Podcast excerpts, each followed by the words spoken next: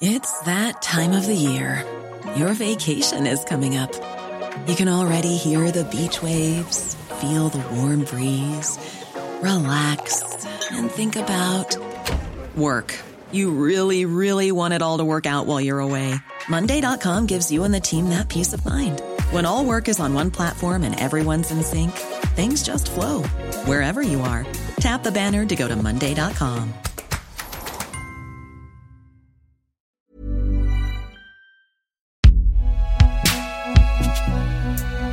Et si jamais tu te demandes, c'est fait par Binge Audio. La perspective d'une arrivée de l'extrême droite au pouvoir en 2027 plane sur la conscience de bon nombre d'entre nous, associée à la douloureuse impression de ne pas pouvoir faire grand-chose pour l'en empêcher. La gestion très droitière des affaires du pays par l'actuelle majorité, l'incapacité chronique des mouvements de gauche à s'unir pour former un projet cohérent, le boulevard laissé ouvert aux idées du Rassemblement national, tout ça ne pousse pas réellement à l'optimisme. Mais alors que faire? À notre petite échelle, nous pouvons informer, scruter, observer et creuser les racines des obsessions des mouvements d'extrême droite. C'est ce qu'on va s'employer à faire pendant les mois qui viennent et on va commencer tout de suite en s'intéressant à un courant anti-féministe qui connaît un écho grandissant, les tradwives. Je suis Thomas Rozek et vous écoutez Programme B.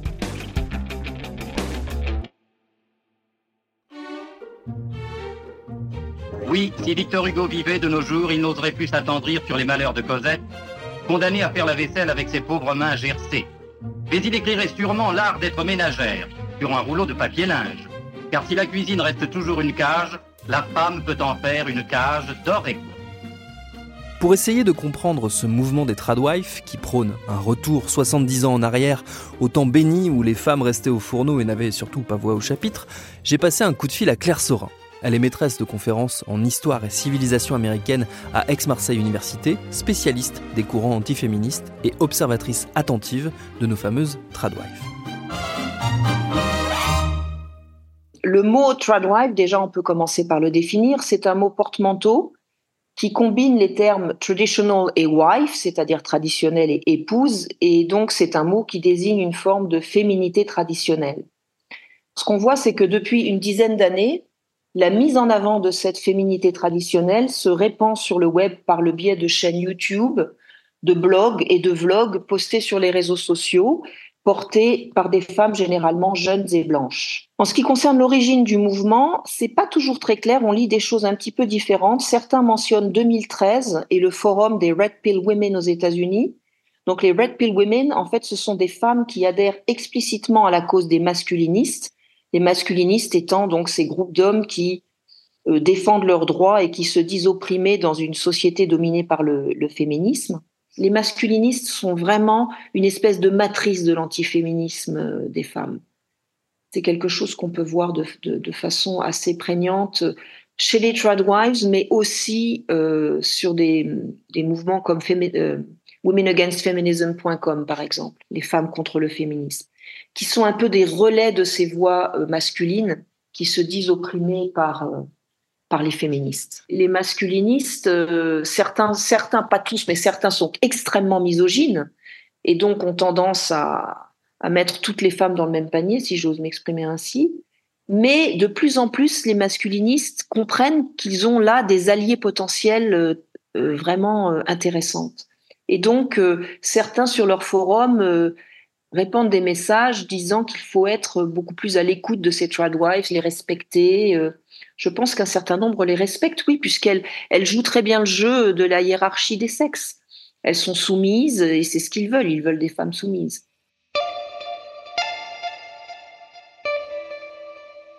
La nature du mouvement, il me semble qu'elle est, elle est double. Il me semble que c'est un mouvement qui est à la fois réactionnel et euh, proactif réactionnel et réactionnaire même on pourrait dire parce que il prend le contre-pied d'une certaine culture contemporaine qui favorise la diversité, la fluidité des genres, les discours féministes, l'intersectionnalité et qui défend le droit à l'avortement. Et on note d'ailleurs que le mouvement Tradwife s'est accentué en réaction au mouvement MeToo qui incarne ce qu'on appelle parfois la quatrième vague du féminisme, donc un féminisme qui se déploie surtout sur les réseaux sociaux et qui combat notamment le harcèlement sexuel. Mais je pense que ce mouvement est aussi proactif, donc il est réactionnaire, mais il est aussi proactif dans le sens où il a sans doute constitué un soutien à l'élection de Donald Trump. Pendant la campagne de Trump en 2016, par exemple, des femmes traditionnelles ont repris le slogan Trumpiste Make America Great Again et l'ont transformé en Make Traditional Housewives Great Again. Et je note aussi qu'un article du New York Magazine de 2020 affirme que ce ne sont pas tant les femmes au foyer qui constituent un soutien pour Trump, mais bien les tradwives. Ce qu'on peut voir, c'est que euh, les tradwives véhiculent un discours traditionnel sur les rôles des sexes, que, euh, et c'est un discours qui est ancien. Hein. Euh, on peut noter que déjà au début du 19e siècle, ce discours était très renforcé et, et commençait à se construire de façon systématique, même si le contenu n'était pas nouveau. Ce discours, il est familier à nos oreilles. La place de la femme est à la maison. Sa mission est d'avoir des enfants et de s'en occuper, et donc de ne pas travailler en dehors du foyer. Elle doit se soumettre à son mari. Et certaines vont même jusqu'à dire que les femmes n'ont pas besoin du droit de vote, ce qui peut quand même sembler surprenant euh, au XXIe siècle. Mais ce qu'on remarque, c'est que si euh, le discours, le contenu du discours date du 19e, clairement, c'est l'esthétique de la féminité des années 1950 qui est relayée. Tip number five is to learn homemaking skills. Learn how to cook, learn how to clean, and learn how to keep up a home. And while you're single, you might have more time on your hands to learn these skills, but these are also life skills that can really help you down the line. And not only that, you will feel a lot more prepared when it comes to being a homemaker. On voit en effet les tradwives se mettre en scène dans des robes fleuries, à mi-mollet, serrées à la taille, protégées par des tabliers élégants, en train de repasser ou de faire la cuisine, et elles expliquent à leurs abonnés qu'elles font passer les désirs de leur mari avant les leurs et qu'elles sont beaucoup plus épanouies depuis qu'elles ont pris la décision d'être mères au foyer. She takes care of the home and she does the cooking and the cleaning. La plupart véhiculent une image négative du féminisme qu'elles perçoivent comme un mouvement qui a mené les femmes à l'échec et à la frustration. Et à nouveau, je voudrais faire un petit retour historique et dire que ce discours antiféministe n'est pas nouveau chez les femmes. Et on peut évoquer notamment la conservatrice Phyllis Schlafly, qui a beaucoup répandu ce discours euh, antiféministe dans les années 1970 et 1980, quand elle se battait contre l'Equal Rights Amendment, donc l'amendement qui cherchait à inscrire dans la Constitution l'égalité des sexes. Dans la bouche de Schlafly comme dans la bouche de ses tradwives aujourd'hui, le féminisme aurait fait croire aux femmes qu'elles pouvaient tout faire et en cela, il les aurait fourvoyées. Il aurait fait croire aux femmes qu'elles pouvaient à la fois s'occuper d'un foyer et avoir une carrière, ce qui engendre inévitablement des souffrances et des frustrations. Par ailleurs, les Tradwives déplorent que beaucoup de féministes jettent sur elles un regard méprisant. Elles décrivent souvent les féministes comme des femmes méprisantes à leur égard. Et à contrario, elles insistent sur le fait qu'elles-mêmes ne jugent personne, qu'elles sont tolérantes, mais qu'elles revendiquent la notion de choix. Elles disent c'est mon choix. Et elles disent d'ailleurs aussi que euh, le but du féminisme, ça a bien toujours été de donner le choix aux femmes. Le problème, bien sûr, c'est qu'elles oublient que toutes les femmes n'ont pas ce choix de rester à la maison, puisque cette possibilité est essentiellement réservée aux femmes des classes moyennes et supérieures, celles dont les époux gagne suffisamment d'argent pour faire vivre le foyer. On pourrait dire quelques mots donc sur la façon dont le mouvement se diffuse et sur ses principales animatrices. Ce qu'on peut dire, c'est que les voix des Tradwives se déploient sur les réseaux sociaux, comme euh, Twitter, donc X maintenant, et TikTok, qui accumulent des millions de vues les derniers chiffres indiquent 30 millions sur TikTok, ce qui semble énorme. Alors bien sûr, 30 millions, ça ne veut pas dire que 30 millions de personnes approuvent le message, mais cela indique quand même une résonance importante du message. Et euh, si on s'intéresse donc aux, figures de proue, hein, on peut peut-être parler de quelques stars tradwives qui reviennent beaucoup sur les réseaux sociaux. On peut parler de Alina Petit, qui est anglaise, qui se présente comme une autrice passionnée de valeurs familiales et d'étiquettes anglaises. On la voit souvent dans ses vidéos préparées de magnifiques thés, euh, euh, fidèles à la tradition anglaise avec des scones et servis dans une porcelaine fleurie magnifique. Et Petite explique que lorsqu'elle avait une vingtaine d'années, elle a succombé au stress d'une carrière en entreprise, elle a succombé à la drogue et à des relations sexuelles multiples. Donc en fait, ça c'est dans un blog qui fait vraiment figure de confession. Et elle explique ensuite qu'elle a trouvé une forme de rédemption dans sa foi chrétienne et son mariage. Donc clairement, en Angleterre, je pense que Petite est, une figure de proue. Aux États-Unis, il y en a plusieurs. Celle qui cumule le plus d'audience, c'est sans doute une femme qui s'appelle Hannah Nealman, qui a plus de 7 millions d'abonnés sur TikTok et presque 9 millions sur Instagram. Nealman, c'est une, euh, une femme blonde, blanche aux yeux bleus, une ex-danseuse professionnelle qui euh, a été élue Mrs. America en 2023 et qui est une mormone euh, avec huit enfants, donc elle a huit enfants. Elle a quitté New York avec son mari et vit désormais euh, dans une ferme en Utah. Et donc, elle poste de nombreuses vidéos qui la mettent en scène avec son mari, vaquant à leurs tâches quotidiennes, donc leur nourrissant les cochons, trayant les vaches. Et donc, clairement, ces vidéos prônent un retour à la nature et à la simplicité. Et je pense que c'est en partie ce qui la rend très populaire.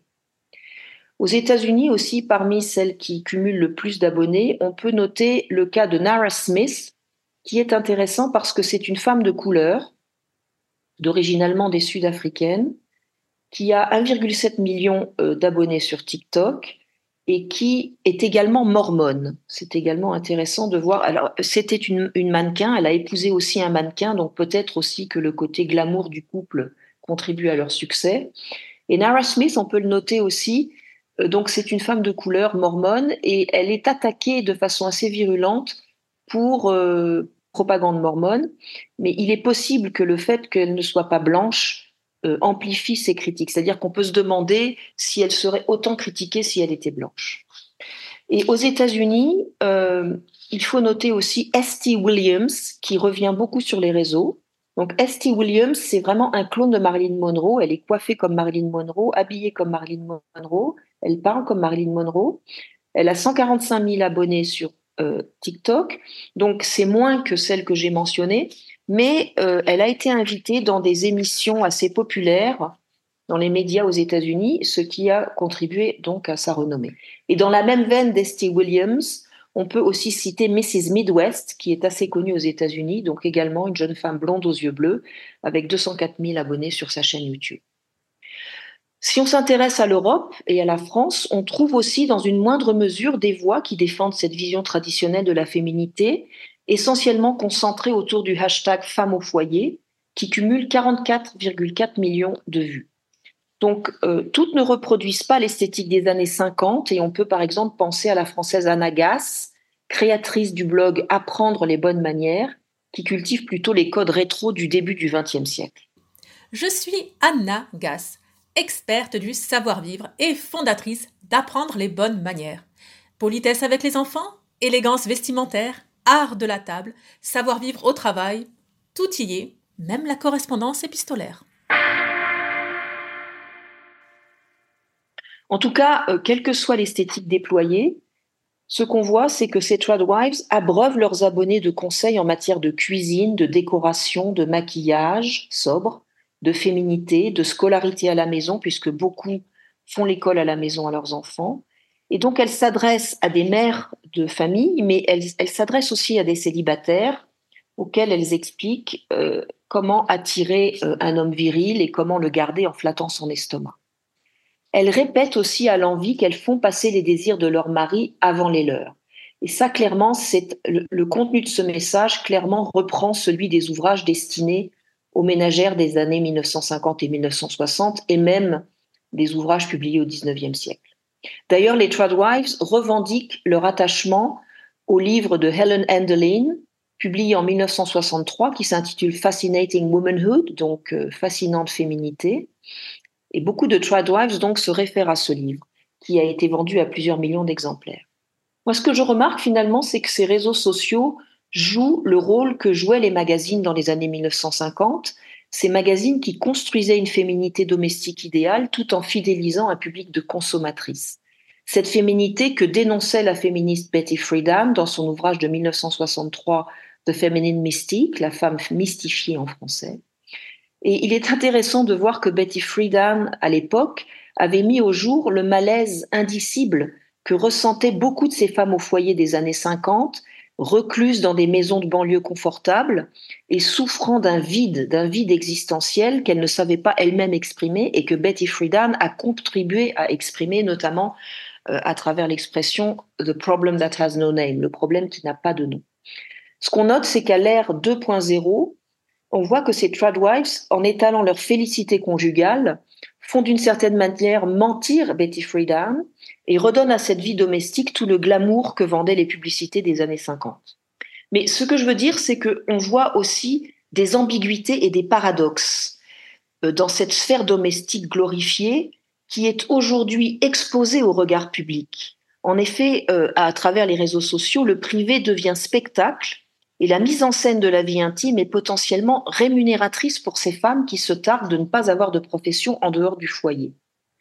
En fait, en devenant des influenceuses, certaines de ces femmes se forgent une profession, un genre de job à temps partiel qui rapporte plus ou moins bien, mais qui surtout les empêche de façon concrète d'accomplir les tâches domestiques auxquelles elles disent se vouer corps et âme à chaque minute de leur vie.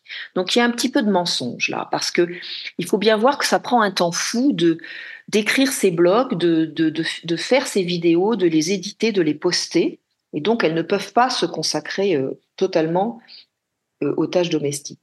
Et puis, je vois aussi une autre ambiguïté qui réside dans le potentiel érotique, voire pornographique que cultivent certaines tradwives, comme Esty Williams par exemple qui clame qu'elle n'ira jamais dans une salle de gym sans son mari et qui dit qu'elle n'a pas d'amis hommes et qui, dans le même temps, se filme en train d'étaler de la pâte feuilletée avec un gros plan sur sa poitrine généreuse et pudiquement dénudée. Donc là, il me semble qu'il y a un potentiel qui attire sans doute de façon délibérée ou non un public d'abonnés masculins. En ce qui concerne euh, le profil de ces tradwives, ce qu'on peut dire, c'est que euh, beaucoup sont jeunes, chrétiennes et blanches même s'il existe, comme je l'ai vu, je l'ai dit tout à l'heure avec Nara Smith, quelques tradwives noires qui sont représentées. Beaucoup d'articles et d'études ont démontré les liens entre euh, le mouvement tradwife, l'extrême droite et le mouvement masculiniste. Alors, je voudrais quand même dire ici qu'il ne faut pas faire d'amalgame. Il ne s'agit pas de dire que toutes les tradwives sont des femmes d'extrême droite et masculinistes. Certaines le sont certainement par choix, parce que, soit parce qu'elles se sont rendues compte qu'elles ne pouvaient pas euh, mener de front euh, une vie de famille et une vie professionnelle, soit parce que euh, leur euh, background religieux les a poussés vers ce mode de vie. Mais il est quand même indéniable que ce mouvement qui prône un retour à des rôles de genre séparés et qui diffuse un discours antiféministe a des résonances avec des discours d'extrême droite et même avec le suprémacisme blanc. Certaines femmes, certaines tradwives se sentent investies d'une mission raciale qui viserait à sauver la race blanche menacée par ce qu'elles perçoivent comme des invasions ethniques et migratoires. En 2017, par exemple, il y a quelque chose qui a fait beaucoup de bruit. Aux États-Unis, une tradwife du nom de Ayla Stewart, mère de six enfants, a lancé un White Baby Challenge, engageant les femmes blanches à faire autant de bébés qu'elles, voire plus. La vidéo a été retirée depuis, mais cela, évidemment, a fait des remous.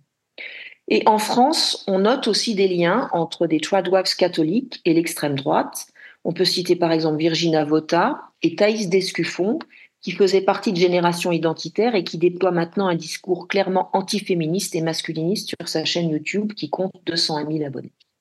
Je suis une femme, mais je ne suis pas féministe. C'est rare aujourd'hui d'entendre ça. Pour autant, je pense que beaucoup de femmes le ressentent au fond d'elles-mêmes, mais n'osent tout simplement pas le dire. C'est simple, quand je vois ce qu'est le féminisme en 2022 et euh, comment sont les féministes dans leur grande majorité, c'est tout simplement impossible de m'en réclamer. Je vous présente aujourd'hui les quatre raisons pour lesquelles je ne suis pas féministe et comment je me définis sur la question des rapports entre les hommes et les femmes. Première raison, le féminisme est une guerre contre la virilité. Je dirais que euh, ce mouvement occupe une place de plus en plus importante dans l'antiféminisme. En partie parce que, comme l'explique Marielle Cooksey, il attire des femmes de la génération Z, c'est-à-dire des femmes nées après 1996, qui voient dans le hashtag Tradwife une forme de sécurité et de stabilité dans un monde de plus en plus anxiogène. Et on, on remarque que ces toutes jeunes femmes s'emparent volontiers euh, du message et du mouvement sur leurs réseaux sociaux et en font quelque chose de ludique, quelque chose de facilement consommable. Donc oui, je pense qu'il est important de s'intéresser à cette jeune génération de femmes qui se radicalisent parce qu'elles contribuent à amplifier les réseaux sur lesquels le mouvement se déploie Et il faut bien voir aussi qu'elles se radicalisent de façon euh, insidieuse, en revêtant un masque de douceur d'une certaine manière. On dirait qu'elles le font de façon assez bénigne, mais c'est quand même une radicalisation potentiellement dangereuse. Et pour conclure, il me semble qu'il serait aussi dangereux de sous-estimer ce mouvement et d'en mépriser les porte-paroles. Parce que, enfin, pour moi, à travers ce mouvement, il y a quelque chose qui parle du féminisme et de ses faiblesses, en tout cas de son incapacité à convaincre l'ensemble des femmes de son bien fondé et de sa nécessité. Ça n'est pas, euh, bien sûr, propre à notre époque, ceci a toujours été le cas, et l'histoire montre que les plus grands obstacles et les plus redoutables critiques du mouvement féministe ont été des femmes. C'était le cas lors du féminisme dit de la première vague, quand des associations de femmes opposées au suffrage ont considérablement ralenti la ratification du 19e amendement qui a donné le droit de vote aux femmes. C'était le cas aussi dans les années 70, 1970 et 80. Je le disais avec euh, tout à l'heure en, évoquant Phyllis Schlafly et sa campagne contre l'Equal Rights Amendment qui finalement a été couronnée de succès puisqu'à ce jour, l'Equal Rights Amendment n'a pas été ratifié. Et c'est encore aujourd'hui le cas avec ces tradwives qui nient les violences systémiques, les écarts de salaire, et les problèmes de contrôle sur son propre corps. Je fais évidemment référence ici aussi à la question de l'avortement, qui a subi un revers sévère, comme on le sait, aux États-Unis très récemment. Je constate que ce phénomène d'opposition féminine au féminisme, avec ce mouvement, se perpétue et que ses opposantes, bien qu'elles revendiquent des valeurs traditionnalistes, sont tout à fait à l'aise dans le maniement des outils de communication et de propagande digitale, ce qui les rend encore plus influents.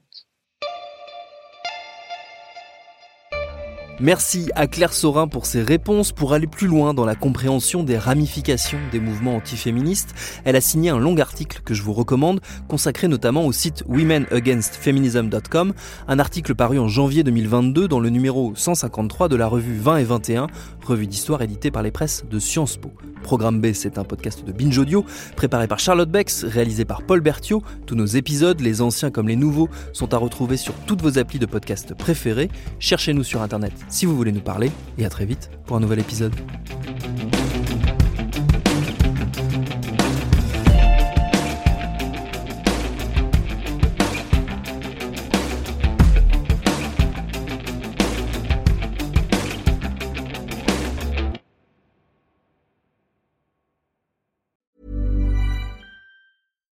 Deserves the best, and there's no better place to shop for Mother's Day than Whole Foods Market. They're your destination for unbeatable savings, from premium gifts to show-stopping flowers and irresistible desserts. Start by saving 33% with Prime on all body care and candles. Then get a 15-stem bunch of tulips for just $9.99 each with Prime. Round out Mom's menu with festive rosé, irresistible berry chantilly cake, and more special treats. Come celebrate Mother's Day at Whole Foods Market.